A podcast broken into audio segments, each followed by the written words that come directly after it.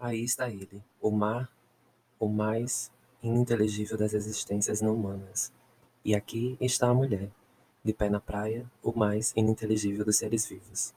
Como o ser humano fez um dia uma pergunta sobre si mesmo. Tornou-se o mais ininteligível dos seres vivos. Ela e o mar. Olá, queridos ouvintes do podcast Caótico Inglório. Hoje é, entraremos no mundo clariciano, no mundo de Clarice Lispector. E este episódio será um episódio especial. Uh, se ele ficar um pouco longo, ainda não sei, porque comecei a gravar agora. Mas se ele ficar um pouco longo, nós vamos reparti-lo em dois pedaços, em duas partes. Então, é, eu me proponho aqui nesse episódio a analisar, do meu ponto de vista, né, o livro completo Felicidade Clandestina de Clarice Lispector. É, uh, por falar em livro completo, né? Você já tem a noção de que será um episódio um pouco extenso. Uh, mas não se preocupem. Se, por, se porventura é, vocês acharem que o episódio ficou um pouco longo, vocês é, podem dar pausa, né? E, enfim, podem, vocês têm essa, esse recurso, né? Que o mundo virtual nos dá, de dar pausa e fazer outra coisa e depois voltar para para o episódio. Então é isso. É, eu não vou me alongar muito na biografia de Clarice, porque a maioria das pessoas é, que amam literatura, que gostam de literatura, já sabem quem é Clarice Lispector, conhecem bem a história dela, né? Que ela é, nasceu na Ucrânia e que a, é, depois de, de de alguns anos, né? Ela veio ao Brasil, ainda muito criança. E, enfim, quando ela chega ao Brasil, né? Ela ficou em Maceió e morava com sua irmã, a irmã de sua mãe. E depois ela, ela vai para Recife, né? Aqui pertinho da gente. Da gente eu falo no, os nordestinos, né? Mas para você que, que é de, outro, de outra região do Brasil, tá escutando o podcast, Recife fica logo aqui acima, né? É, eu, tô no, eu tô em João Pessoa, na Paraíba, e Recife fica aqui para cima, bem pertinho daqui, é uma hora de viagem mais ou menos. E ela passou a infância no bairro da Boa Vista, né? Que fica em Recife. É, ela aprendeu a ler e escrever muito nova, enfim, né? É uma gênia desde pequena. Ela foi aluna do, do, da escola João Barbalho e fez o curso primário por lá. E desde pequena ela se destacava, né? Com 12 anos, ela, ela vai para o Rio de Janeiro com a família e vai morar na Tijuca. É, enfim, uh, em 1941, né, ela entra na faculdade de Direito e depois ela, ela vira redatora da Agência Nacional e depois ela vai para o Jornal à Noite e depois ela casa com um amigo da turma que era o Mauri Guggia Valente. Enfim, aí o restante das, da biografia é, é facinho de encontrar. Vocês encontram a biografia muito fácil nas é, livrarias e na internet mesmo.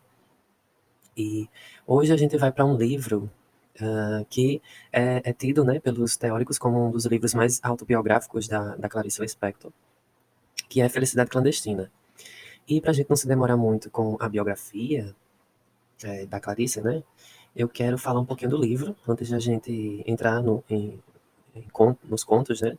Nos 25 contos. É, o livro ele foi é, lançado inicialmente em 1971. E ele reúne diversos textos e, e, e contos, né? Textos que são contos.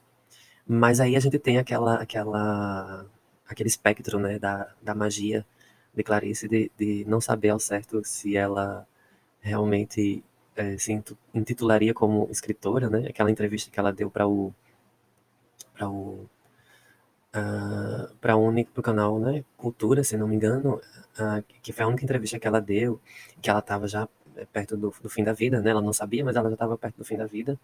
E ela estava altamente incomodada, estressada e desgostosa da vida, enfim. E lá ela diz que ela não, não se intitulava, nunca, nunca quis se intitular como uma escritora a romancista, né, digamos assim. Ela nunca, ela sempre fugiu da, da, do, do academicismo, né, da questão da universidade e tal, enfim. É, e aí, como ela não se prendia a essas convenções de gêneros textuais, ela vai, nesse, nesse livro, ela, ela migra, né? Ela, ela muda de gênero para gênero. Às vezes é um conto mais autobiográfico, às vezes é um conto é, mais ficcional, às vezes um conto, vocês vão perceber que tem alguns contos que eles são mais fantasiosos, né? Tem uns que são mais transcendentes, tem conto, é, como eu vou falar, tem um conto que eu acho muito chato, né? Eu acho que é o único conto de Clarice que eu acho muito chato, que tá nesse livro. Em compensação, nesse livro também tá o conto que eu mais amo de Clarice, que é o, o Restos, dos, Restos do Carnaval, que é o que eu mais amo de Clarice, esse conto e outros mais, né? Como a, a, Quinta História, né? Enfim, a gente vai falar sobre eles. O Primeiro Beijo também, adoro muito, gosto muito desse conto, mas o meu preferido mesmo é, é Restos do Carnaval. Não sei porquê, enfim, é, Clarice é isso, né? Quem gosta de Clarice sabe que a gente não tem explicação de por que a gente gosta de Clarice. E eu acho que nem ela mesma, é, se ela se lesse, como, se ela se lesse, ou seja, se ela fosse leitora dela mesma, sendo duas pessoas distintas, acho que nem ela ia gostar dela mesma, né? Porque uh, uh, a gente não tem certeza de nada em Clarice. Não tem certeza de nada. A única certeza que a gente tem em Clarice é que a gente nunca vai ter certeza de nada, né? a certeza é não ter certeza. E eu acho que é isso que, que, que torna Clarice, né? A, uma escritora fenomenal, né? Além de toda técnica, né? Muita gente, assim, muita gente eu falo, pessoas loucas, né? Sanda, san, não, tem, não tem sanidade. Que acha que Clarice não tem apreço pela teoria literária, enfim. Muito pelo contrário, ela ela sabe tanto de, de, sabia, né, gente? Eu falo sabe porque o espírito nunca morre, né? O espírito literário de Clarice nunca vai morrer. Mas ela sabia tanto de, de literatura, de teoria literária, de texto, de palavras. Ela usa muita, muitas palavras é, complicadas e ela trunca muito a, o texto. E, e, isso é uma, é uma é uma questão muito muito bonita do, do texto clariciano que ela trunca muito ela, ela mescla muito é, palavras difíceis né digamos assim de, de entendimento e de pronúncia com palavras mais do cotidiano né? E sempre nesse, nesse, nesse ponto de falar de questões do, do dia a dia né? E muito de sua vivência, né, de sua infância e de, sua, de seus traumas, né? Clarice foi uma mulher que, que tinha muito, teve muitos traumas em vida e ela expressava isso tudo pelo texto. Então é isso. É, a, falando um pouco de técnica, né, antes de a gente entrar realmente no livro, a, a, digamos assim, se a gente for colocar Clarice numa técnica narrativa literária, a gente tem a narrativa dela como um fluxo de consciência, né, que é uma tentativa da representação, né, dos processos que existem na mente do, do, dos personagens, né. Ah, e, e, esse tipo é, dessa narrativa não tem uma sequência lógica de, definida, né? A gente tem, a gente não tem ordem, digamos assim, a gente não tem um, uma pré-definição de texto, de estilo, né? É, a gente tem um atexto, né? Um, enfim. E aí o, o, o, autor desse texto, né? Desse, desse, tipo de texto, no caso aqui estamos, estamos falando de Clarice, ele tende a, a uma epifania, né? Ele, ele divaga muito. Então Dito isso, é, a gente vai passar agora para os contos e espero que é, vocês, se estiverem com o livro na mão, acompanhem. Nós vamos para o primeiro conto, o primeiro de 25 textos que a gente vai tentar analisar. A gente não vai ler, logicamente, não dá tempo, mas a gente vai tentar analisar os 25 contos de Clarice. Então vamos começar. O primeiro conto, ele dá o título ao livro, né? É homônimo do livro, do título do livro, e se chama né, Felicidade Clandestina. Ah, nesse conto, a gente tem. O que mais me chama a atenção, eu vou falar assim, tá? Eu, eu vou destacar né, na, nas minhas análises o que mais me chamou a atenção em cada conto. E não somente é, quando eu fiz a primeira leitura deste livro, porque eu já li, eu já li este livro, né? Muitas vezes. E a primeira vez que eu li foi no ensino médio, aí li outra vez na, na faculdade de letras e acabei lendo esse ano novamente por conta do centenário. Eu fiz uma maratona de leituras de Clarice. E esse livro, com certeza, é o que eu mais, que eu mais volto para ele. E, de certo modo, é um livro que eu menos compreendo, assim. Com, entendo, mas é um dos que eu menos compreendo. me emociono e me toca bastante. Mas esse livro, é, ele tem uma, uma, questão, por ser, por ser dividido né, em 25 partes, ele cada são 25 livros para mim. São 25 livros, porque cada história ela tem uma complexidade que leva a um lugar diferente.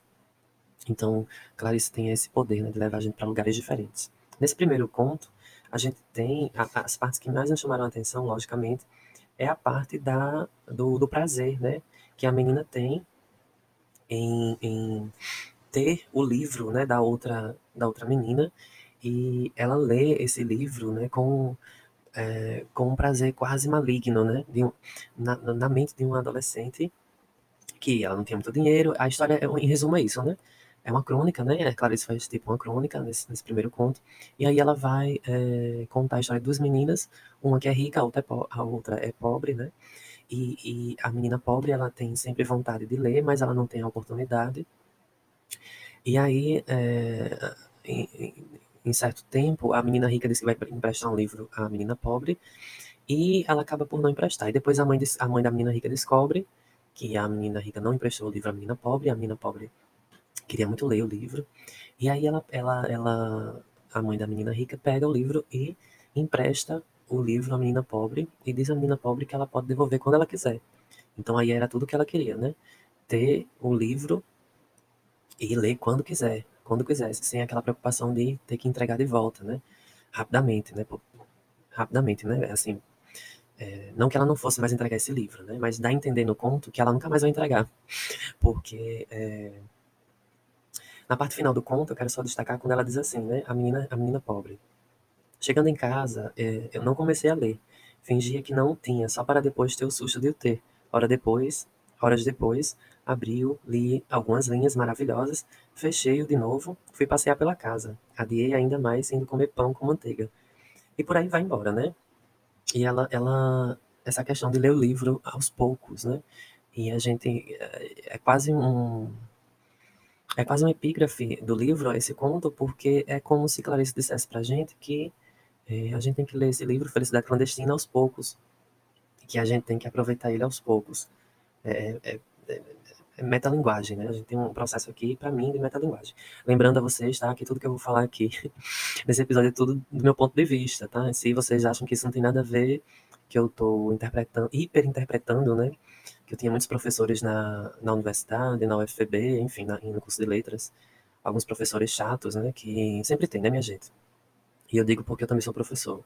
Eu tento ser um professor não chato, né, mas infelizmente a gente encontra pessoas assim. E na época que eu fazia o curso de letras, alguns professores diziam que eu hiperinterpretava a, a, o texto.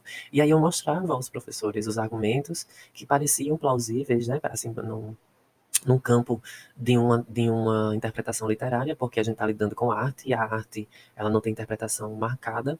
E aí eu tinha muitos professores que toliam, né, cortavam minha, minha, minha divagação interpretativa. E aí, é, depois que eu encontrei Clarice na vida, eu toquei o foda-se para esses professores.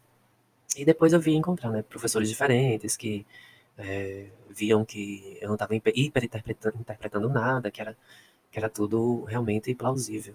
E, infelizmente, a gente encontra né, essas pessoas que querem ter o domínio do texto literário, né? O domínio do que, ah, porque o autor disse isso com base nisso, né? E às vezes o autor quis dizer uma coisa que depois ele não quis mais dizer, mas aí, enfim, são, são milhares de interpretações. Então é isso. Para mim é uma meta, metalinguagem esse, esse, primeiro, esse primeiro conto, porque a gente tem essa felicidade clandestina, né? É um paradoxo, né? é, clandestino é o proibido, né? A questão do, do, de ter a felicidade pelo proibido. E aí no final, né? É uma das frases mais, mais famosas de Clarice. E é, é a, a última frase do conto, quando ela diz, né? Hum, às vezes sentava-me na rede, balançando-me com o livro aberto no colo, sem tocá-lo, em êxtase puríssimo.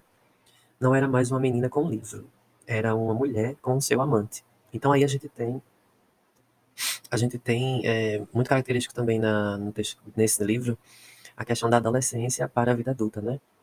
As primeiras manifestações do amor, é, do romance, das sensações é, sexuais, é, enfim. A gente também vai ver muito isso nessa, nesse livro. E aí, é, é, não era mais uma menina com seu livro, né? Era um amante. Então, ali a menina podia é, fazer o proibido, né? Digamos assim. E é, eu entendo muito essa menina como qualquer tipo de gênero. Também poderia ser um menino com seu amante, né? Enfim, com a sua amante também. E é isso. Eu não posso me ater muito a esse primeiro conto, nem aos outros, porque senão o, o, o episódio não anda, né? Mas vamos aqui. No segundo é, conto, a gente tem é, uma amizade sincera, né? E é, esse conto, quando eu li, ele me é, surpreendeu bastante, porque, querendo ou não, né? Assim, do meu ponto de vista, é um conto homoafetivo, né? E a gente vai entender por quê. Aí eu vou ler aqui algumas partes que eu, que eu marquei como, como mais interessantes para mim. E aí eu vou comentando. Aí numa primeira parte, né, é, uma amizade sincera é a história de dois amigos, tá certo? Do sexo masculino. Aí,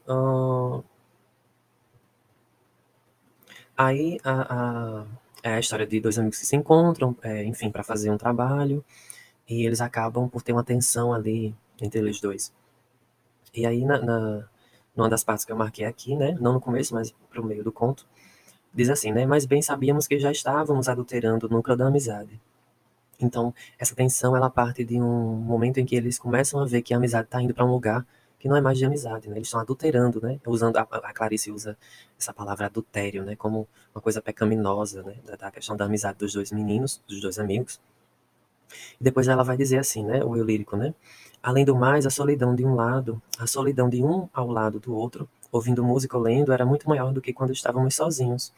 Então, a, é, a solidão que eles sentiam, né, enquanto eles estavam juntos, os dois amigos, quando eles escutavam música, mas eles queriam mais, eles queriam é, desenvolver mais é, conversa ou é, até questão de contato físico, né? Mas a, a convenção social, a, a, os parâmetros sociais diziam que eles não podiam ter é, esse, esse, desejo usufruído né, entre os dois. E aí lá no finalzinho, aí lá no finalzinho tem outra frase muito bonita da Clarice, né, que ela diz assim, nesse conto, né, uma amizade sincera. Só muito depois que, é, só muito depois eu ia compreender que estar também é dar. Então, é, e aí depois eles se separam e nunca mais se encontram, porque se por acaso eles eles eles se, se vissem de novo e iria destruir a relação de amizade, porque aí realmente eles não iam aguentar a tensão entre eles dois e eles iam acabar se entregando um ao outro. Eu interpreto muito dessa forma, né? E, e eu assisti uma palestra de um, de um pesquisador da UFB, que inclusive é meu colega de, de colega e amigo, né? Passou a ser meu amigo, que ele me, me orientou na, na, na, minha monografia, que é Ivan, né? Ivanildo. E ele, ele apresentou uma, uma, um mini curso no congresso no Congresso Nacional sobre Clarice Lispector, desenvolvido pela UFB, né, pelo curso de letras, pelo grupo Legepsi, que eu faço parte, e que ele é, analisou esse conto lindamente. Foram três dias que ele analisou contos claricianos, né, de Clarice com esse teor homoafetivo. E ele é, fez essa análise parecida com o que eu já pensava desse conto, né, de que a, a gente tem aí uma atenção, é, além de, de uma tensão sexual, a gente tem uma tensão social também, né? Do, do, do interdito, né? A questão interditada do amor entre esses, esses dois amigos, que eles não podiam viver. E aí você pode jogar a culpa na sociedade, é, na convenção social, no preconceito, na, na, enfim, na impossibilidade de vida dos dois juntos, etc, etc, etc. Mas é, o que Clarice deixa logo claro no, no segundo conto, né? É que o livro não vai ser um livro que vai seguir as convenções. E depois a gente vai ver por quê, né? Ela vai também destituir várias, vários dogmas, né? Inclusive do, do, do feminino, né? Que ela tem um lugar de fala, né? Então é isso. O terceiro conto é, se chama Miopia Progressiva. É, fala de um menino que ele. É, aí já é uma tensão, uma tensão que existe entre um, menino e uma, uma prima, né? Que ele vai. Ele, ele, é, ele se acha um pouco inteligente e aí ele, ele quer tudo controlado, né? É um menino que ele, que ele quer tudo controlado, miopia progressiva. Uh, e aí ele quer tudo controlado, né? E, e ele tenta é, especular um dia que ele vai passar na casa de uma prima. E aí quando chega lá dá tudo errado. Porque a prima tem, tem, um, tem uma questão interessante. Mas antes de entrar na questão da prima dele, é, eu quero só destacar aqui quando ele diz assim, né? Na, logo no meu. É, no comecinho do conto, né, ele diz assim, na semana que precedeu o dia inteiro, o dia inteiro, no caso, é o dia que ele vai passar na casa da prima, né? E aí começou por tentar decidir se seria ou não natural com a prima. Seria, quando ele diz, né, se seria ou não natural com a prima, é a questão do incestuoso, né? Digamos assim, com primos a gente não tem a ideia de que seja incesto. Mas para ele, na cabeça dele, é tão essa questão é tão é tão é, proibitiva que ele ele fica pensando se seria incestuoso, né? Porque ele já, já tinha essa vontade de, de, uh, de interesse na prima dele, né? Mas aí, lá para o quase final do conto, uh, aí ele diz, né? No entanto, né? Ele ele estava tudo certo na cabeça dele que ele ia fingir que era inteligente para a prima não não aperrear o juiz dele e que, né? A gente está falando de um adolescente, né, minha gente? E que ele ia um adolescente que se, além de ser é, de ter controle, querer ter controle sobre tudo, era um adolescente que é, se achava muito inteligente, né? Mas aí ele não contava com uma coisa, né? Como diz aqui, ó. É, e uma coisa bem material. No entanto, negligenciaram um detalhe. A prima tinha um dente de ouro do lado esquerdo. E foi isso, ao finalmente entrar na casa da prima, foi isso que num só instante desequilibrou toda a construção antecipada. Então, tudo que ele tinha pensado de fazer nesse dia que ele foi visitar a prima, né? Até de querer galantear a prima, aquela coisa bem antiga de cortejar, e de falar palavras e frases de efeito para tentar conquistar aquela prima que estava tão longe do, do da expectativa, é, enfim, da, da, da, realidade dele, né? Não da expectativa, da realidade dele. E aí, quando ele chega lá, que ele olha para a prima, que a prima dá um sorriso, ele vê que a prima tem um dente de ouro. E aí ele, ele se desequilibra, né? Para uma pessoa que é tão controladora, qualquer detalhe, e no caso aqui do dente de ouro da prima, um detalhe bem pitoresco, né? E aí, depois ele diz, ele pensa desse jeito, né, no, no seu fluxo de consciência. Ele adaptou seu amor de uma mulher, amor novo que não parecia com o amor dos, dos outros adultos. Era um amor pedindo realização, pois faltava a prima gravidez, que já é em si um amor materno realizado. Então a Clarice, ela traz essa questão dos amores, né? Os vários tipos de amores é, Clarice tem esse poder é, magnífico de trazer esses amores. No caso, o amor que ele sentia pela prima seria um amor é, eros, né? Um amor mais voltado para o, o sexo, né? E aí, e aí, depois ele se transforma num amor mais maternal, né? Só que ele se contenta se ele visse ou se a prima, em algum instante depois de alguns meses, é, viesse a engravidar, porque para ele seria um tipo de amor também. E aí seria é, é, a prima estaria dando vazão ao que ele sentia por ela, né? Que também seria um tipo de amor. Uh, passando para o próximo conto, é, é, o, é, o, meu conto preferido, né, que é Restos do Carnaval. Eu vou me, me, me cuidar, me, me, me policiar para não falar muito, porque senão eu vou passar o episódio todo falando sobre esse conto. Mas enfim, é um conto que trata de uma menina que ela, ela tá na passagem da, de sua puberdade, enfim, tá na passagem de sua infância para a adolescência e de sua adolescência é, é para sua vida é, depois é, jo, de juventude, né, de adulta, de jovem adulta. E aí ela se depara com a situação de que ela é uma menina pobre e que ela quer brincar o carnaval. E esse conto, para mim, é um dos mais autobiográficos da Clarice, porque Clarice fala muito de Olinda, de Recife, do carnaval. Ela, ela, ela retrata bem o, o, o ambiente, a ambientação do carnaval, para quem já foi no carnaval de Recife, de Olinda, né? vê que o que Clarice coloca no texto do, do do Carnaval é, um, é uma ambientação muito fidedigna, muito fiel e fidedigna, né, fiel a, a, ao que é realmente o Carnaval de, de Recife.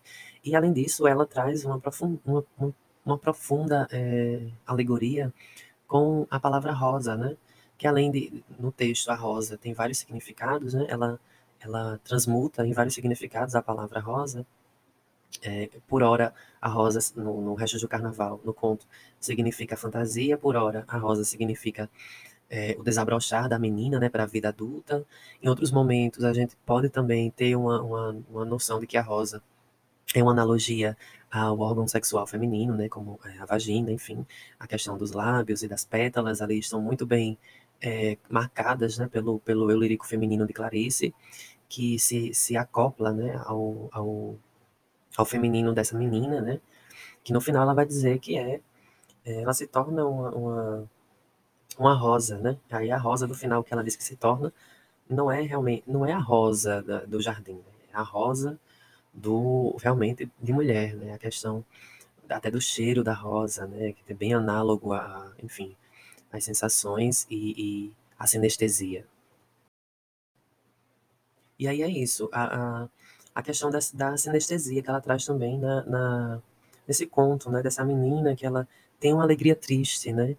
Lembro-me até daquela música da, da uh, se não me engano, quem escreveu foi Erasmo, Erasmo Carlos, né? Erasmus, Erasmo, desculpem, Carlos, que foi interpretado numa, numa das primeiras interpretações pelo Roberto Carlos, que é, né? Hoje eu ouço as canções que você fez para mim. Aí numa das partes é, tem a questão do paradoxo, né?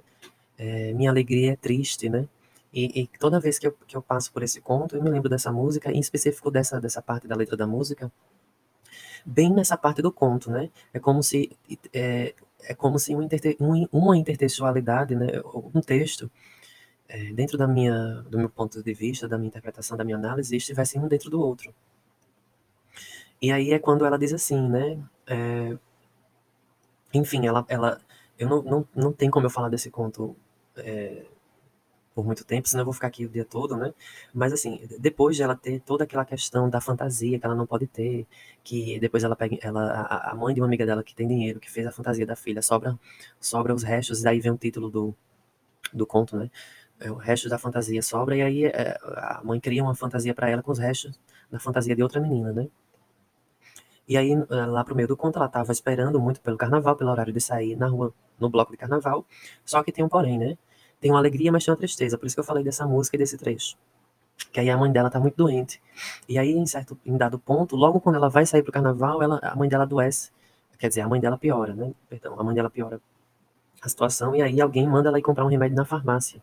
E aí essa cena que Clarice cria com a ambientação de Olinda e do Carnaval de Recife, junto com a tristeza que a menina está sentindo em ir até a farmácia, no meio das pessoas, enquanto as pessoas estão alegres e ela está profundamente triste, né, pela sua mãe, em contrapartida ela está completamente fantasiada e é, é como é como se a alegria dela tivesse entrado para o seu íntimo e, e, a tristeza transparecido, né? Mesmo assim, a máscara, né, que ela fala tanto no conto também, a questão da máscara que a gente cria quando vira adulto, né, e quando criança a gente não tem muito essa máscara social, os papéis sociais que a gente é, introjeta, né, e que a gente performa para os outros.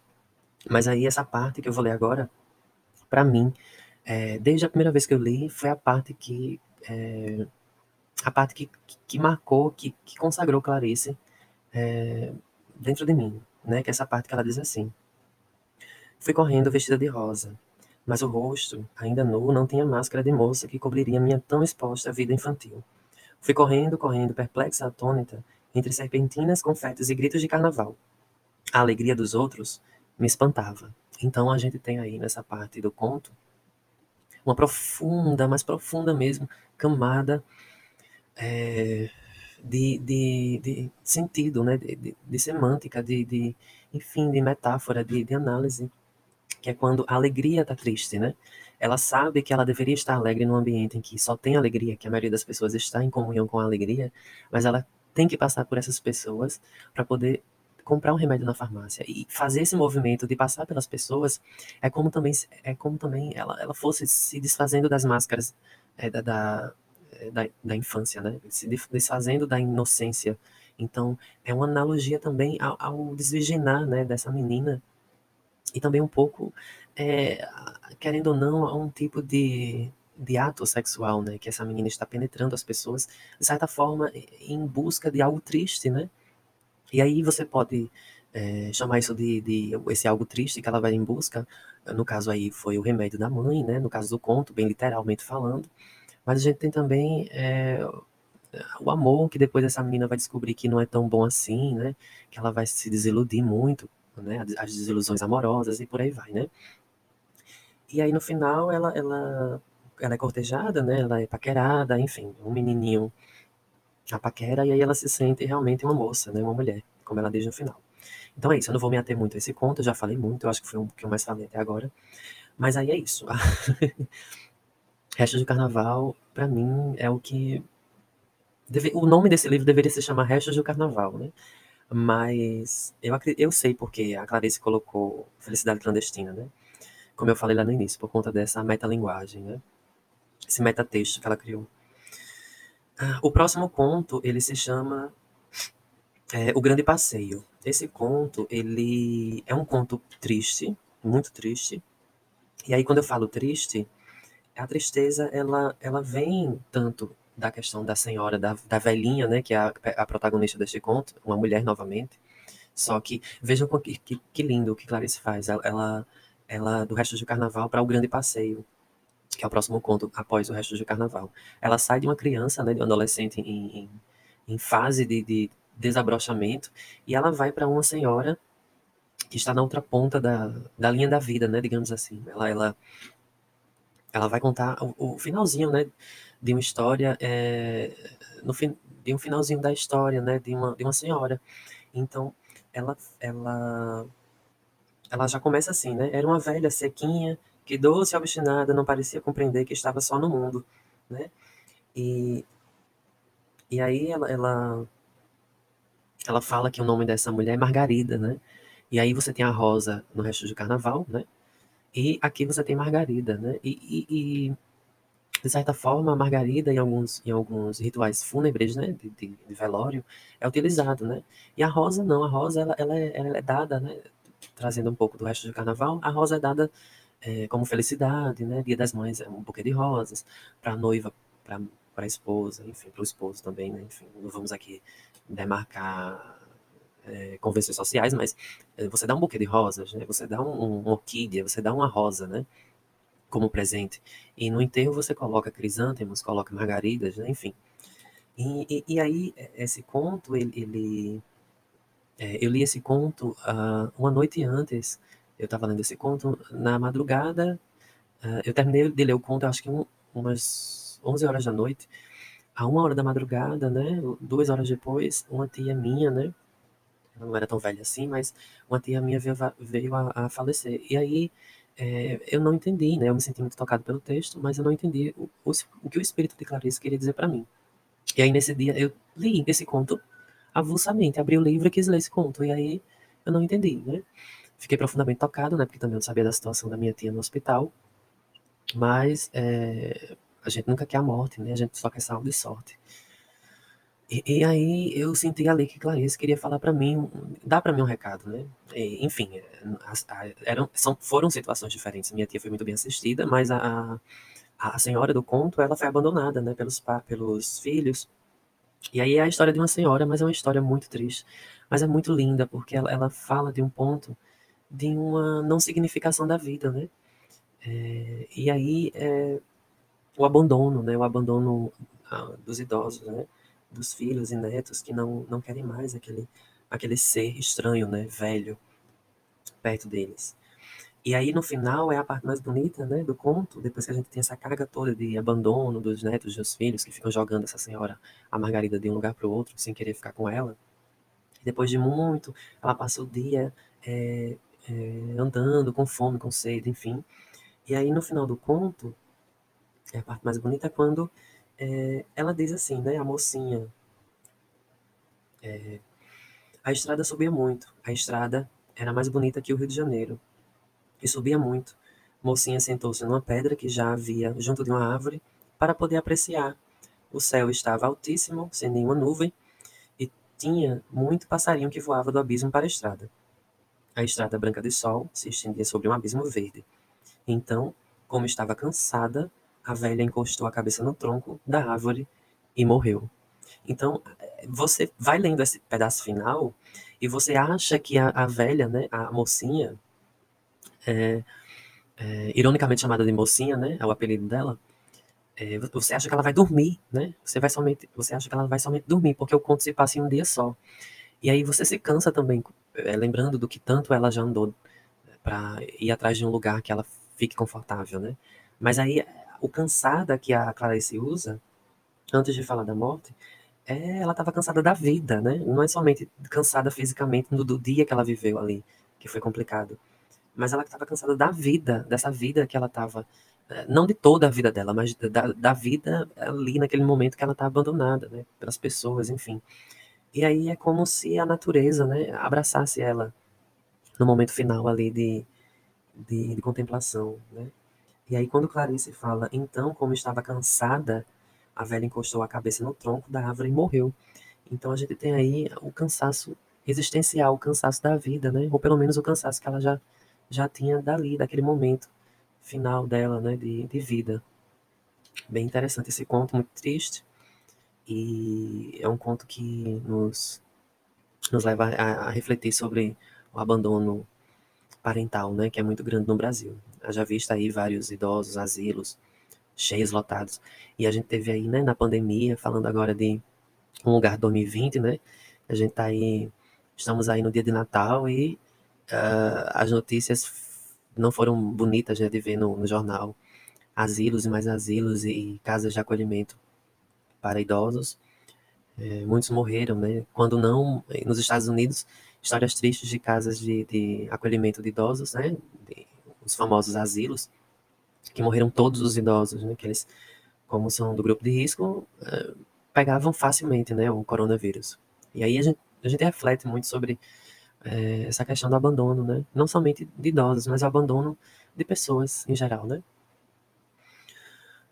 O próximo conto se chama Come, meu filho, né? A gente tem aí um vocativo, meu filho, que Clarice coloca. E aí esse conto, ele é muito rapidinho, né? É um conto muito rápido e fala é, é, e fala é, de, uma, de, um momento muito do cotidiano que é, é de um momento em que a mãe está preparando o almoço para um filho, né? Mas aí a gente tem uma questão que, que Clarice ela traz um, uma ode ao Brasil, né? A cultura brasileira, que ela fala, né? É, que o menino é, fala algumas expressões de estrangeirismo e ele fala de algumas questões também é, uh, de, de, questões de fora do Brasil, né? Que ele ele não gosta, né? O Paulinho, né? Que é o que é o protagonista, fala de coisas que são irreais, né? Que ele fala irreais no caso, que ele usa o N, que é para dar um sentido do estrangeirismo. E aí ele rejeita um pouco a, a questão da, do arroz com feijão, quando a mãe está preparando lá o, o, o, almoço e tal. E quando no final, né, ele diz assim, o conto diz assim, não, e nem da carne que a gente fala, não tem gosto de quando você diz que carne tem vitamina. Não fala tanto, come, mas você está olhando desse jeito para mim, mas não é para comer, não é para eu comer, é porque você está gostando muito de mim. Adivinha, eu errei. Adivinhou, come, Paulinho? Você só pensa nisso. Eu falei muito para você não pensar só em comida, mas você vai e não esquece. Então aí a gente tem uma questão de que a gente não precisa explicar tudo, né? E aí é, é quando o menino diz, né, que ele, ele não gosta quando a mãe fala que a carne tem vitamina, que enfim. Porque aí ele não tá comendo só a carne, ele tá comendo a carne com vitaminas, né? E, e, é uma questão da, da incompletude, né? De, de achar que a mãe tem todas as respostas e a mãe não tem todas as respostas, né? E aí é muito lindo porque Clarice usa né, a, o momento de uma mãe preparando almoço para um filho, né? Filho pequeno, no caso, né? Os filhos grandes que colocam seus almoços. Que aí já é demais, né? Próximo conto é o Perdoando Deus, né? Perdoando Deus é um dos contos mais analisados para as pessoas que gostam de, de é, põe em xeque né, a questão de Deus. Enfim, Clarice, nesse conto, ela estava muito afim de, de cutucar Deus, né? Eu, quando eu falo Deus, é o Deus masculino, né? Quem disse que Deus tem pênis, né? Quem disse que Deus é, é um homem, né? Como a gente conhece, o humano, que advindo dos macacos, né? E aí, ela usa a ambientação de Copacabana, né? A gente vai perceber muito que Clarice, nesse livro, ela, ela viaja muito Recife, Rio de Janeiro, né, ela, ela faz esse, esse jogo brasileiro da ambientação. E aí um dos primeiros pontos que me, que me, que me surtiu o interesse nesse conto, Perdoando Deus, é quando ela diz assim, né, ah, por puro carinho eu me senti a mãe de Deus, que era a terra, o mundo. Então aí a gente tem, né, puxando um pouquinho a minha sardinha, na minha monografia eu fiz um estudo voltando para Deus a mãe, né, que, enfim, em algumas tradições pode ser entendida como Gaia, né, que é a mãe terra, a mãe natureza, enfim. E no, no estudo que eu pesquisei, né, para fazer minha monografia, ela é tida como a deusa mãe, né, a deusa mãe que é a criadora, mas também ela é a destruidora de tudo, né. Mas o, o e eu dou até uma explicação no, na epígrafe do daqui do podcast falando sobre o, o caótico, né, o caos, que é do caos você faz a vida, né. E aí, no outro ponto do conto, né, é, diz assim, né, sei que se ama ao que é Deus, né, sei que se ama ao que é Deus. Com amor grave, amor solene, respeito, medo e reverência, mas nunca tinham me falado de carinho maternal por ele. Então ela está falando aí de um Deus bem do Antigo Testamento, né? Dizem também que o Deus é, do Antigo Testamento, aquela questão do olho por olho, dente por dente, né? É um Deus vingativo, né? Um Deus muito. Aí o, a, os cristãos dizem que é um Deus muito justo, né? A questão da justiça. Mas aí, aí você se pergunta qual é a justiça em matar crianças, né? Quando Deus, o Deus do Antigo Testamento, né? Esse Deus masculino, né? Falocêntrico, egocêntrico, né? É, é, é, quando é que tem justiça em matar crianças, né? Lá em Sodoma e Gomorra, né? Que ele, além de matar os que as pessoas que ele achava que eram pecadoras, ele mata também as crianças junto, né? Pessoas que não tinham nada a ver com abre aspas o pecado, fecha aspas, né? E aí ela tá botando em questão isso, né? E aí depois ela, ela, entra numa, que é uma questão desse livro que ela vai falar muito, que são os animais. E aí um dos primeiros animais que aparecem é o rato, né? Que ela fala nesse, nesse conto, Perdoando Deus. E aí ela fala, né? Uh, qual seria a coisa onde ele, ele com E maiúsculo, tá? Ela quer dizer que é o Deus mesmo. Mas estava e que eu, olhando com raiva essa coisa, eu visse no rato naquela janela, nas pedras do chão, em mim é que ele não estava mais. Em mim é que eu não via mais. E aí ela traz um Deus que, que uma noção de Deus que é uma noção de Deus panteísta, né? Que é o Deus que está em todas as coisas. Então, se Deus está em todas as coisas, ele está no rato, né? Que ela fala, o rato ruivo. Está no rato, está em mim, está em você, né? Está tá numa pedra, numa cachoeira.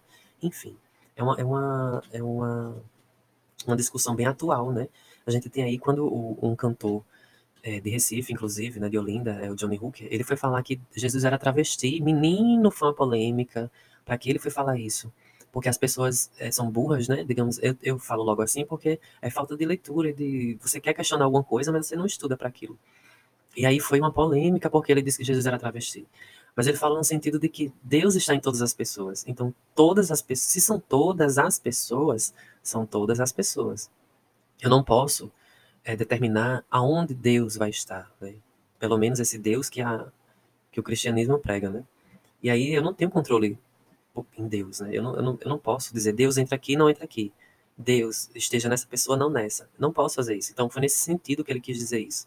Mas aí as pessoas é, fanáticas, né, conservadoras, ridículas, burras, né, ah, disseram que ele estava profanando o nome de Deus, de Jesus, aquela coisa toda, né, bem antiga, bem arcaica. E aí, por, por falta de interpretação e análise e estudo, as pessoas se ocorrem no erro. Enfim, aí uma das partes mais interessantes desse desse uh, desse conto, Perdoando Deus, né, é que ela é, o lírico da Clarice, né, ela traz questionamentos em forma até de, de, de, de palavras, né, de vocábulos. Quando ela fala assim, ó, numa sequência de porquês que ela usa, né, que, que é, é a pergunta que não pode ser feita, né, é, a igreja tem aquela, os dogmas e as, as, questões que você não pode perguntar nada, você não pode duvidar de nada. E aí Clarice traz as dúvidas nesse conto. Que aí quando ela diz assim, eu vou ler rapidamente, tá? E ela diz assim: e é também porque sempre fui de brigar muito, e é porque sempre tanto chegar pelo seu modo, é porque ainda não sei ceder, é porque no fundo, é porque ainda não sou eu mesma, é também porque eu me ofendo, é porque talvez eu precise, é porque sou muito possessiva, é porque só poderei, porque o formalismo, pois é, pelo orgulho, porque o rato existe, só porque contive. Por... Aí no final ela vai dizer, né? Porque enquanto eu amar a um Deus só porque não me quero, serei um dado marcado, e o jogo de minha vida maior não se fará Enquanto eu inventar Deus, ele não existe. Aí pronto. Ela fecha dizendo que esse Deus é, homem, esse Deus masculino, para ela não existe. Se Deus, se ela não for Deus também, né, se, se o feminino também não for Deus, não existe.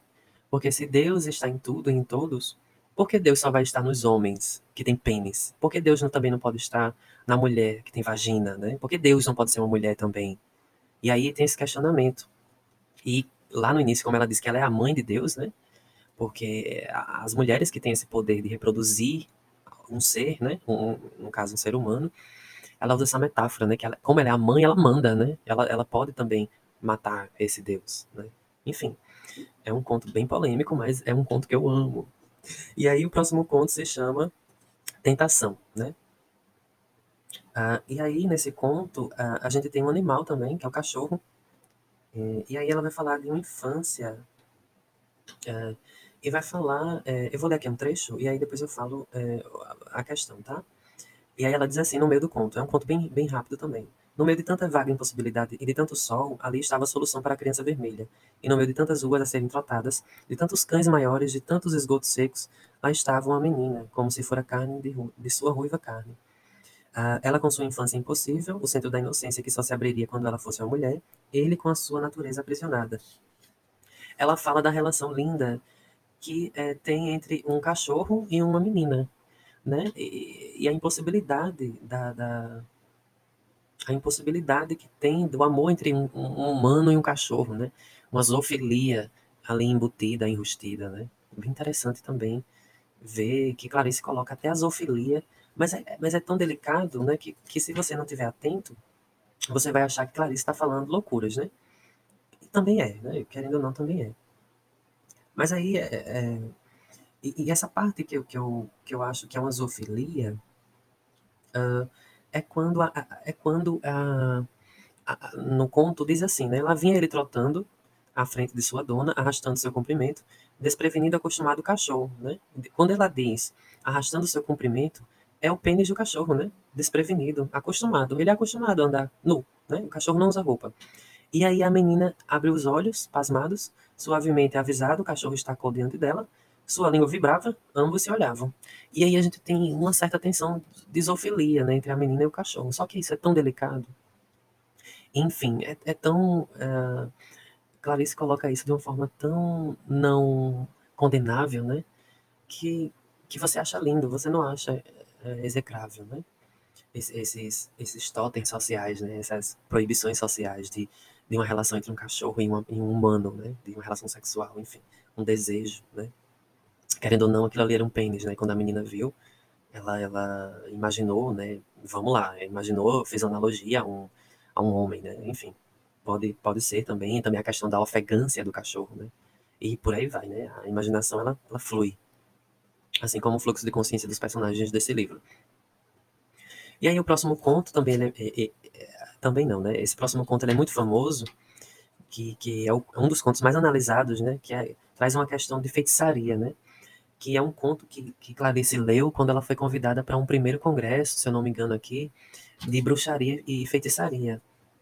A, a Clarice, a, ela era considerada pelas palavras né, como uma bruxa, uma, uma feiticeira das palavras.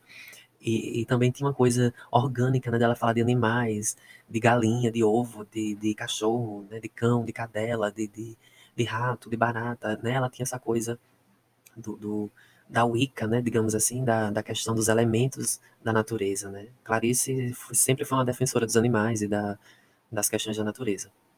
E aí ela foi convidada para um congresso de magia e bruxaria, não me lembro agora qual foi a data, e aí ela não, ela não sabia o que falar, né, ela ficou tão surpresa em ser convidada, mas aí ela foi porque pagaram tudo para ela, hotel, viagem de, é, de avião, enfim.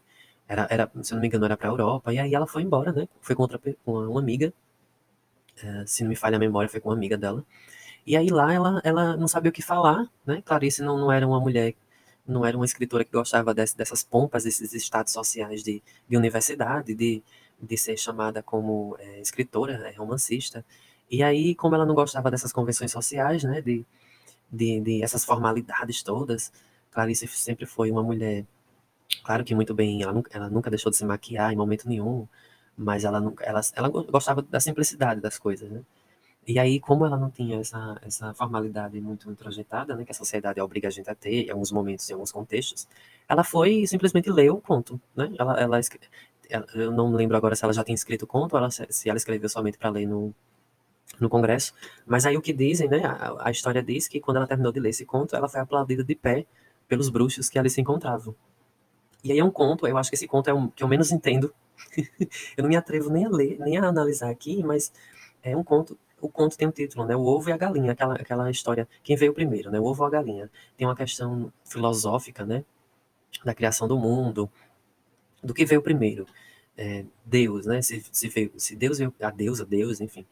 Quem criou Deus, né? Se Deus é, é, a existência, né? Ele, ele, ele foi criado por alguma coisa, o mundo, o mundo foi criado por Deus e Deus. Ele vem de alguma coisa ou ele é a própria, ele é o Cronos, ele é o tempo e o espaço, né? Então, é, Deus seria um panteísmo, né? Aquela coisa muito filosófica. E aí a gente tem, né? É, que Clarice leu esse conto no Congresso de Bruxaria, porque uh, e, e, eles gostaram muito porque esse conto ele, ele trata de, de, um fala muito ovo, ovo, ovo, ovo, ovo, ovo, né? Traz muito a palavra ovo, re, muito repete, repete muito. E se você não tiver um ouvido é, que que nunca leu Clarice, você vai odiar esse conto, né? Porque traz muito a palavra ovo. Você fica, meu Deus, por que ela tá falando tanto de ovo? Mas aí, se você se, se atém aos, aos trechos internos do conto, né? Quando ela diz assim, por exemplo, quando eu era antiga, fui depositária do ovo e caminhei de leve para não entornar o silêncio do ovo. Quando ela diz, quando fui, quando eu era antiga, ela está falando de uma mulher que ela não é mais hoje, ela foi. Então aí ela traz, trazendo para o um mundo bruxo, né? Ela traz uma questão das bruxas de Salem, digamos assim, né? da, da Inquisição. Ela traz uma força de uma mulher que ela foi, né? Que, que tá nela e, e tá em todas as mulheres. E em todas as mulheres, e em todo o feminino, né? Também nos homens que tem um feminino aflorado, né? E, enfim, depois o Jung, Carl Jung, né? Na psicanálise, psicanalista, né? Da, da, da psicologia e psicanálise, vai dizer que todo mundo tem um feminino dentro de si, né? Algumas pessoas afloram mais, outras não. Mas aí quando ela fala quando eu era antiga, ela tá, tá trazendo essa, essa ancestralidade feminina aí, né? Essa questão bruxa, né? Das bruxas que não foram mortas, né? Que tem até um ditado que diz que nós somos netas das bruxas que vocês não conseguiram matar, né? Não conseguiram queimar na fogueira. E aí depois ela vai dizendo, né? Entendê-lo não é o modo de vê-lo, né? Então, é, uh, entender uma coisa não quer dizer que você está vendo a coisa, né? E aí a gente pode fazer uma analogia à vida, né? Entender a vida não quer dizer que a gente está vendo a vida, está vivendo a vida. E trazendo para um contexto político bem, bem simples de entender, é quando um político rouba dinheiro, por exemplo, agora na pandemia, de um hospital de campanha, em plena pandemia, as pessoas morrendo precisando de respirador, e o político vai lá e rouba aquele dinheiro, a verba daquele, daquele hospital de campanha, e a pessoa morre precisando de um respirador. É essa mesma questão, né? O, político entende que aquilo ali é necessário, mas ele não vê, porque ele não quer, né? Então entender não é vê-lo. No caso, ela faz analogia ao ovo, né? Entender o ovo não é ver o ovo. A gente sabe que o ovo é, é oval, né? Obviamente, branco, é, na maioria das vezes, né? E ele tem uma tensão para ser quebrado e ele pode ser frito, cozinhado. A gente entende o ovo, mas a gente não vê o ovo, porque o ovo faz parte de uma ancestralidade que a gente nem sabe se ele veio primeiro ou não, se a galinha foi criada antes ou o ovo, né? A gente tem aí essa questão filosófica, é uma viagem, né? E aí depois ela vai dizer, para que o ovo atravesse os tempos, a galinha existe a mãe é para isso. E aí ela, ela, traz de novo lá do. Puxa um pouquinho lá do Perdoando Deus, quando ela diz que, que é a mãe que faz isso, né? No caso, é, lá ela diz que ela é a mãe de Deus, então a gente tem aí é, um, uma possível, né? Eu estou dizendo uma possível resolução da questão milenar, se o ovo, se veio, que veio antes, o ovo ou a galinha, né? Que a, no caso a galinha veio primeiro, né? A mãe vem primeiro do que o ovo. E para que o ovo atravesse os tempos. Então aí ela não está falando do ovo, ovo, né, do, da galinha, ela está falando da, da história, ela está falando do legado, ela está falando da ancestralidade, ela está falando de, de, uma hereditariedade, ela está falando é, dos filhos, né, da, da, da Plore, ela está falando do, do, perpetuar a história, né? Então ela está falando aí de, do atravessar dos tempos, né? A mãe existe para isso, né? Para dar suporte à vida ao atravessar dos tempos, né? Para que a, a, o ser humano atravesse os, atravesse os tempos, né? é, houve ali uma mãe que pariu aqueles filhos, né? Da, desse mundo que é o ovo. Então aí ela vai usando a alegoria da galinha e do ovo, aí ela vai dizer no, no momento seguinte, ser uma galinha é a sobrevivência da galinha. Sobreviver a salvação. Pois parece que viver não existe. Viver leva à morte. Então, o que a galinha faz é estar permanentemente sobrevivendo. Sobreviver chama-se manter luta contra a vida que é mortal. Ser uma galinha é isso a galinha tem um ar constrangido. Aí depois ela vai dizer: todo o susto da galinha é porque estão sempre interrompendo o seu devaneio. A galinha é um grande sono. Aí depois ela vai dizer: né, fora de ser um meio de transporte para o ovo, a galinha é tonta, desocupada e míope. Como poderia a galinha se entender se ela é contradição de um ovo? e depois ela vai dizer mais: né, as galinhas prejudiciais ao ovo são aquelas que são um eu sem trégua. Nelas o eu é, é tão constante que elas já não podem mais pronunciar a palavra ovo. Então aí a gente tem, pode fazer analogia às pessoas que não querem perpetuar a sua história, né? Elas são tão egocêntricas, essas pessoas que não querem o ovo, né? Não querem um filho, por exemplo, não querem amar um outro, né? Ela, ela só pensa em si mesma, que ela abandona o seu ovo. No caso aí é uma analogia para sua própria vida, né? Ela, ela, é tão fechada em si, essa galinha, né? Essa mulher, esse homem, é, é, enfim, essa pessoa, ela é tão fechada no seu ovo que ela não se abre, né? E aí ela não perpetua, e aí não, não atravessa os tempos, né? Uh, e aí o que vai confirmar essa minha análise, né, a meu ver, é quando lá, quase no final do conto, ela vai dizer assim, é, mas durmo o sono dos justos, por saber que minha vida fútil não atrapalha a marcha do grande tempo. Pelo contrário, parece que é exigido de mim que eu seja extremamente fútil. É exigido de mim, inclusive, que eu durma como um justo. Ah, é que eu própria, eu propriamente dita, só tenho mesmo servido para atrapalhar. O que me revela que talvez eu seja um agente é a ideia de que meu destino me ultrapassa. E aí ela vai dizer, né? Ficou-me até hoje essa mão trêmula. É, essa mão trêmula, ela quer dizer a questão da, da não resposta da vida, né? Que ela tem um sono dos justos porque ela sabe que em algum momento ela não vai cumprir com todos as, as, as os pré-requisitos para se ter uma vida, essa vida que faz com que o ovo atravesse os tempos, né? Em algum momento ela, ela vai, uh, esse lírico, ele vai ter um momento em que ele não vai conseguir é, cumprir com essa ordem natural das coisas e cumprir com essa, com essa, essa ordem divina, né, de, de atravessar os tempos. Que ela vai morrer, né? Esse lírico vai morrer, e aí, ou ele passa um legado para outra pessoa, né? No caso, como eu falei, para um filho, para um, enfim, marido, esposa, é, namorado, namorada, tios, enfim. Amigo até, né? Para alguém que está perto e que, e que repasse esse ovo, né? Essa história, esse legado para frente. Ou então você vai morrer, né?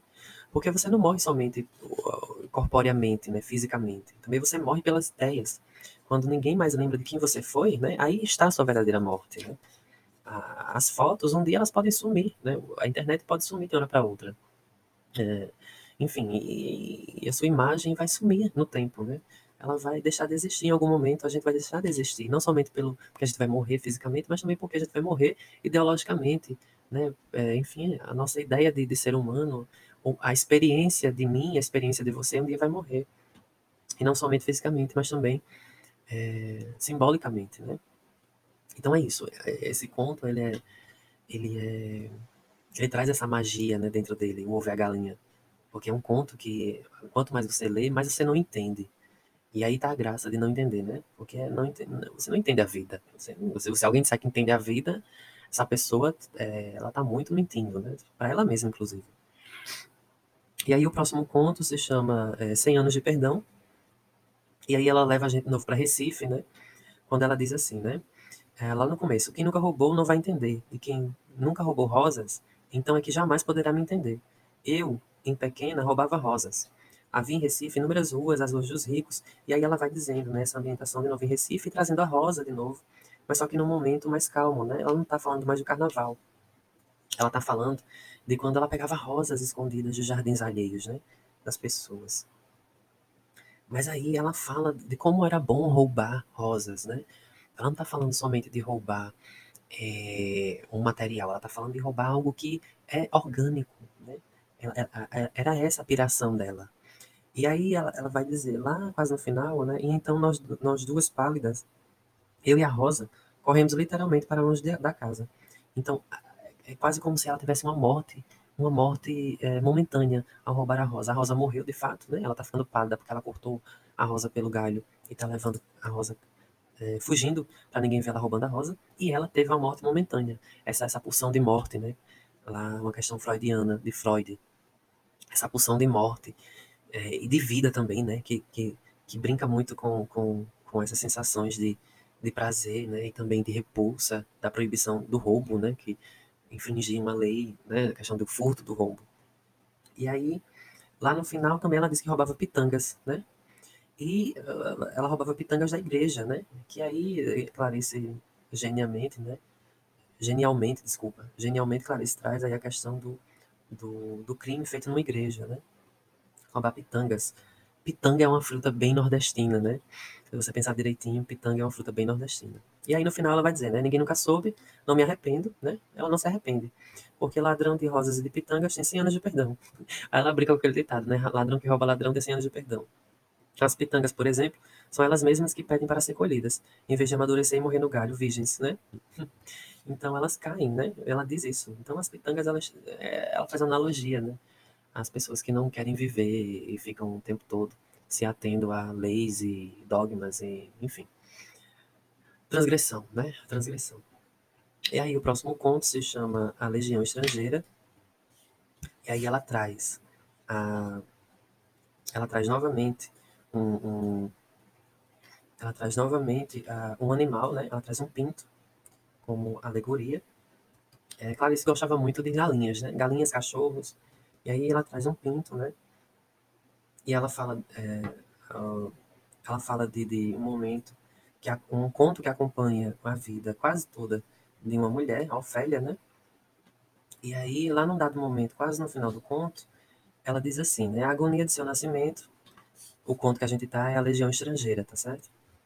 Uh, e aí, num dado momento lá no final do conto, ela diz assim: a agonia de seu nascimento, até então eu nunca vira a coragem, a coragem de ser outro, que se é a de nascer do próprio parto e de largar no chão o corpo antigo. E sem lhe terem respondido se valia a pena, eu tentava dizer seu corpo molhado pelas águas, suas núpcias consigo mesma. Então ela fala aí de um desabrochar do feminino para ela mesma, né? Que ela não vai precisar de outra coisa para ser quem ela é. Ela vai precisar somente de um de uma questão que vem dela mesma, vem, vem da, do próprio, da própria mulher, né? De, de ela casar com ela mesma, né? Por isso que ela fala das núpcias. E aí essa legião estrangeira, né? Essa, essa, esse estrangeiro que vive em nós mesmos, é, esse ser estrangeiro. E aí a gente tem também uma, uma, uma questão autobiográfica, né? Porque Clarice se criou, né? Viveu aqui no Brasil, em Recife, Olinda, Recife, Olinda, né? Ali no, na, naquela região. É, Alagoas e Rio de Janeiro e outras cidades também, ela passou um tempo em Belém do Pará também, enfim. E aí você, mas só que ela não é daqui, ela não é brasileira, né? Ela é sempre foi estrangeira. Então a gente tem aí esse não pertencimento, esse não lugar que Clarice teve a vida toda, né? E aí, uh, no final ela vai dizer, né, do conto A Legião Estrangeira, o amarelo é o mesmo, o bico é o mesmo. Como na Páscoa nos é prometido, em dezembro ele volta. Ofélia é que não voltou, cresceu, foi ser a princesa hindu, porque no deserto, de sua, no deserto sua, sua tribo esperava. Então aí a gente tem a relação entre duas irmãs em que elas, ela, ela, uma das irmãs ela tem a, a questão com o peru, né, o pinto, o peru de Natal, né, que todos os anos ele, eles é, esperavam por aquele, a família esperava por aquela, aquela refeição. Uh, e aí, uh, na Páscoa, né, era prometido, em dezembro ele, ele voltava, né, a questão do, do do animal que era morto para ser comido. Só que com o passar dos anos, ela viu que, que a irmã era outra pessoa, né? E que, que ela deveria também é, crescer, evoluir, né? Bem interessante também esse conto. Eu não me ativo muito a ele porque ele é também bem complexo, mas o que eu tenho a dizer por hora é isso. O próximo conto se chama Os Obedientes. E aí a gente tem de novo, a gente tem de novo uma questão das pessoas que sim, querem se encaixar a todo custo em, em, em convenções sociais, né? E aí no começo ela diz assim, né? Trata-se de uma situação simples, um fato a contar e esquecer. Mas se alguém comete a imprudência de parar um instante a mais do que deveria, um pé afunda dentro e fica-se comprometido. Uh, e aí, num dado momento, ela vai dizer, né? Uh, já seria como se eu tivesse visto um risco negro sobre fundo branco, um homem e uma mulher. E nesse fundo branco meus olhos se fixariam já tendo bastante o que ver, pois toda palavra tem a sua sombra. Então aí ela está dizendo que nem tudo que a gente fala, nem tudo que as pessoas falam é realmente o que elas querem dizer. Né? Às vezes tem muita coisa aí atrás dessa palavra, dessa frase que a pessoa disse. Né? E aí ela fala num dado momento também. Mas não era apenas assim que sucedia. Na verdade, também estavam calmos porque não conduzir, não inventar, não errar. Né? Ela questiona por que ser uma pessoa igual às outras. Né? E aí ela fala que o tédio, aliás, fazia parte de uma vida de sentimentos honestos. Então ela diz, de tanto a pessoa querer ser honesta, ela vai acabar por não viver, ela vai acabar não vivendo, né? Porque uma vida totalmente honesta, né? Uma vida que, é, que você é totalmente certinho, perfeitinho, você acaba não vivendo, né? Uh, e aí, num dado momento, ela questiona. Uh, esse conto fala de um casal, né? Os obedientes é uma mulher e um homem que são casados, e tem aquela vida regrada, né? E aí, num dado momento, ela fala assim: aquela rotina, aquele cotidiano chato, né? De tédio. E aí, num dado momento do conto, ela fala assim: como, por exemplo, quando o marido voltava para casa mais cedo do que o hábito, do que de hábito, e a esposa ainda não havia regressado de alguma compra ou visita. Para o marido, interrompia-se então a corrente. Essa corrente é, é, o, é o cotidiano, né? Ele se sentava cuidadoso para ler o jornal, dentro de um silêncio tão calado que mesmo uma pessoa morta ao lado quebraria. Então a gente tem um tédio profundo, né? Dessa vida que ela é toda uma vida certa, uma vida regrada, mas é uma vida chata para caralho, né? E aí ela, ela tem até um momento que é muito triste, né? Que ela fala que eles se comunicavam é, por palavras administrativas, né? Então aí você quer coisa mais chata do que é, um, um, casal, né? Enfim, duas pessoas que se amam e que se tratam, não que se amam, né? Mas que se tratam dessa forma, né? Que se toleram, que se aguentam, né? Que se suportam. E é, de novo, Clarice está questionando, né? Aí a convenção social do casamento, né? Os obedientes, né? Eles obedecem a quem? Quem é? A, quem, a quem eles obedecem, né? Uh, e aí, lá pro final, ela diz assim, né? Assim chegamos ao dia em que, há muito tragada pelo sonho, a mulher, tendo dado uma mordida na maçã, sentiu quebrar-se um dente da frente, com a maçã ainda na mão e olhando perto demais de um espelho do banheiro, e deste modo perdendo de toda a perspectiva. Via uma cara pálida, de meia idade com o dente quebrado, e os próprios olhos tocando fundo, com a água já pelo pescoço. Uh, com cinquenta e tantos anos, sem um bilhete, em vez de ao dentista, jogou-se pela janela do apartamento. Pessoa pela qual tanta gratidão se poderia sentir, reserva militar e sustentáculo de nossa desobediência. Menino Clarice começa a questionar aqui essa vida. É, é, é, ela fala, ela dá até uma, uma cutucada nos militares aqui, né? Muita gente diz que Clarice tinha medo da ditadura, né? Que não se comprometia muito. Mas, gente, o texto clareciano ele já é por si só uh, uma afronta, né? Aos militares e as, aos dogmas, à convenção social. Quando ela diz que uh, e aí ela traz analogia ao Jardim do Éden, né, minha gente? Um casal perfeito, o primeiro casal, o casal que peca, e aí, quando ela fala com a maçã ainda na mão, ela traz uma, uma questão bíblica, né, de narrativa bíblica aí. Quando ela, quando ela fala que a, a, quando a mulher percebe que a vida foi chata, foi regrada, foi uma vida militar, né, uma vida chata, que você tem que, tem que cumprir ordens e, enfim, várias, vários preceitos para se adequar a uma vida convencional, ela diz que a mulher simplesmente se jogou da janela do apartamento, né? Ela não quis mais agitar o dente, porque se ela agitasse o dente, fosse no dentista e agitasse o dente que ela quebrou mordendo a maçã, ela ia voltar para aquela vida de novo. É como se o dente fosse o fruto do conhecimento. É como se o reflexo dela no espelho, como se o reflexo dela, o eco do reflexo dela no espelho, né, fosse a, o fruto do conhecimento, né, que ela quebrou o dente e aí ela se vê velha, é, acabada e uma vida triste, e aí ela ela sabe que se ela for no dentista e agitar o dente, ela vai voltar de novo para aquela vida e vai de novo se ver no espelho com os dentes bonitos, padronizados, né, brancos e, e, perfeitos, e a vida é perfeita, e ela é perfeita, e tudo é perfeito, a casa é perfeita. E aí ela faz o quê? Se joga do apartamento e se mata, né? Porque ela transborda de perfeição, né? É, essa questão do, do transbordar das sensações. É um conto também bem profundo, né? Esse livro é muito profundo. E aí, é, a gente vai agora para um, um, último conto uh, dessa primeira parte, né? Eu vou dividir essa. eu vou dividir esse esse livro em duas partes, tá certo? Eu disse no começo do, do, do episódio, se vocês lembrarem bem, que eu ia ver se eu ia dividir ou não, mas eu chegando aqui, eu tô ainda.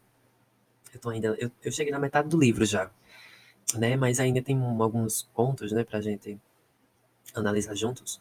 E aí, uh, são contos que eu não quero passar rapidamente por eles, né? Eu quero parar um pouquinho para falar. E aí, uh, eu, a gente vai agora pro último conto dessa primeira parte, tá, tá ok? Ai, tá ok não, pelo amor de Deus. Tá ok lembra uma pessoa que eu não quero nem pronunciar. Tá certo? Então, então a gente vai para a repartição dos pães. E aí, só pelo título, a gente já vem com a, a, uma questão bíblica, né?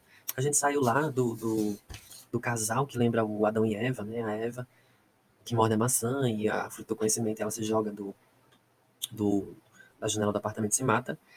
A, a perfeição imperfeita né, do, do, casal obediente, dos obedientes.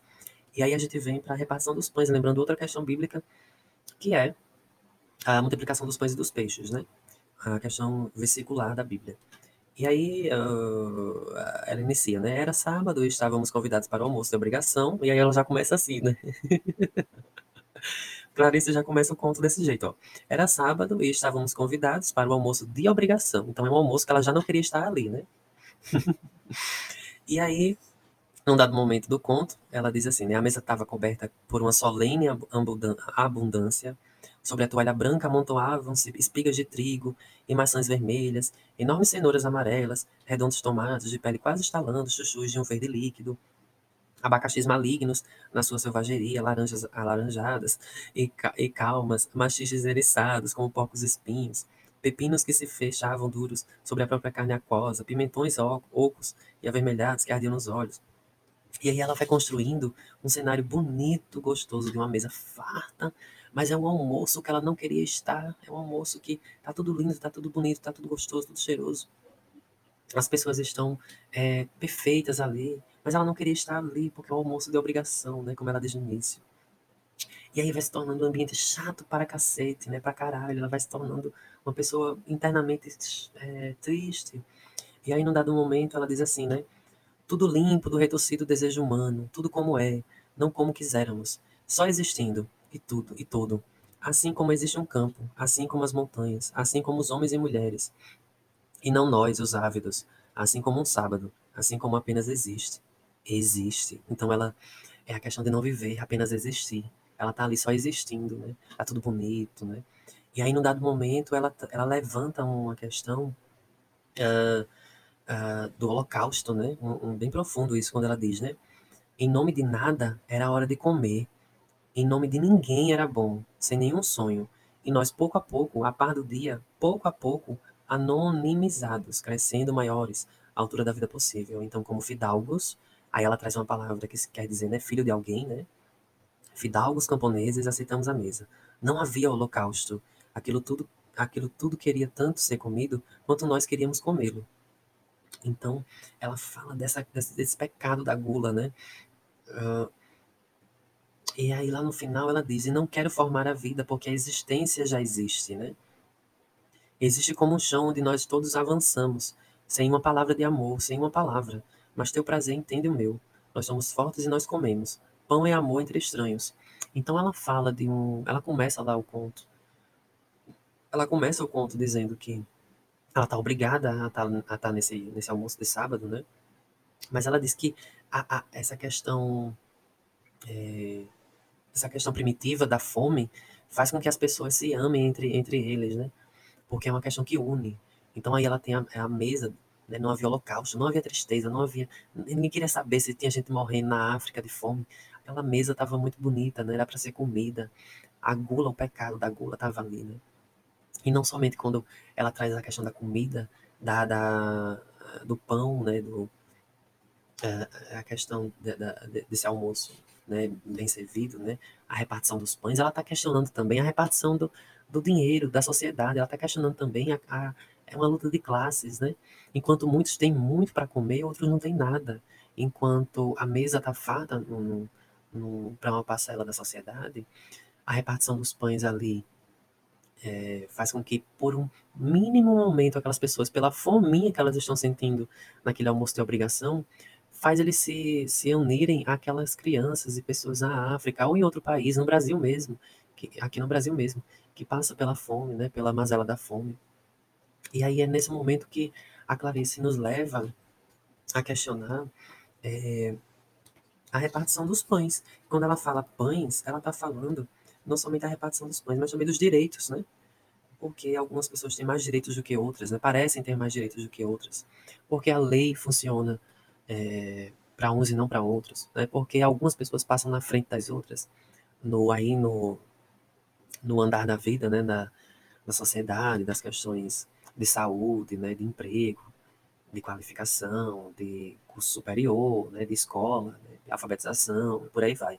Então esse conto, né, a repartição dos pães, ele além, ele vai além da fome por comida, é a fome também por igualdade, né? Clarice traz essa, essa, esse, esse pano de fundo ou plano de fundo também da, da mesa da última ceia, né? Da questão e também da, da, da da multiplicação dos pães e dos peixes, né? de multiplicar as oportunidades. Né? Então é isso. A gente termina essa primeira parte desse especial do Felicidade Clandestina, desses 25 contos que a gente vai ver aqui no, no, no podcast Caótico Inglório, Caótico Inglório. E é isso. Eu espero vocês na parte 2. E essa parte deve ter ficado enorme, enorme, enorme. Mas é isso. A parte 2 ainda vai sair esse ano, tá certo? Esse não é o último é, episódio do ano.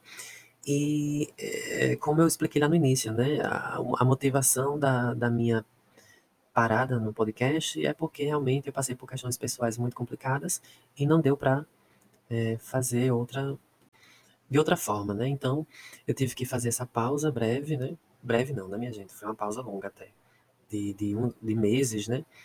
De mês ou meses, né? Enfim, mas foi necessário e, e eu pretendo agora não parar mais, né? Eu pretendo agora né, fazer a parte 2 de Felicidade Clandestina e ano que vem a gente vai continuar, né? É, não sei se vou é, postar os, os, episódios semanalmente. É, prometo, né? Enfim, a priori que serão semanalmente, mas a gente tem aí a leitura de livros, né? Às vezes, que demandam um tempo. E aí eu vou tentar criar episódios de livros que eu já li muito, né? Como esse de Clarice, Felicidade Clandestina. E aí eu tento trazer primeiro esses livros que eu já tenho uma aproximação e depois a gente vai tentando ler livros que não são muito da minha é, vivência literária, né? Já li muita coisa, né? Já li muita coisa, mas a gente vai tentando se adequar ao tempo, né? Também tem a questão do trabalho, né? Enfim. E aproveitar que em janeiro eu vou, vou estar de férias, de tudo, né? e aí eu vou tentar gravar já muitos episódios para deixar disponíveis já para serem postados e publicados. E é isso. Uh, a gente vai depois, o próximo episódio para a parte 2, como eu falei. E espero que vocês tenham gostado dessa parte 1. Se ficou muito cansativa, é, como eu expliquei no início, né? Lá no, no, no trailer, ou foi na epígrafe, né? Que realmente falar, né? É, escutar também é uma, é uma é um dom que a gente tem, né? E quando eu falo dom, eu não tô puxando Deus, nem o cristianismo, não. Tô falando de uma questão inerente ao ser, né? E como eu falei também, eu quero falar, né? como eu falei, quero falar. E é isso. Uh, espero que vocês tenham gostado dessa parte 1 sobre Clarice, comemorando o centenário da nossa, uma das nossas maiores escritoras. E até a parte 2. Um abraço.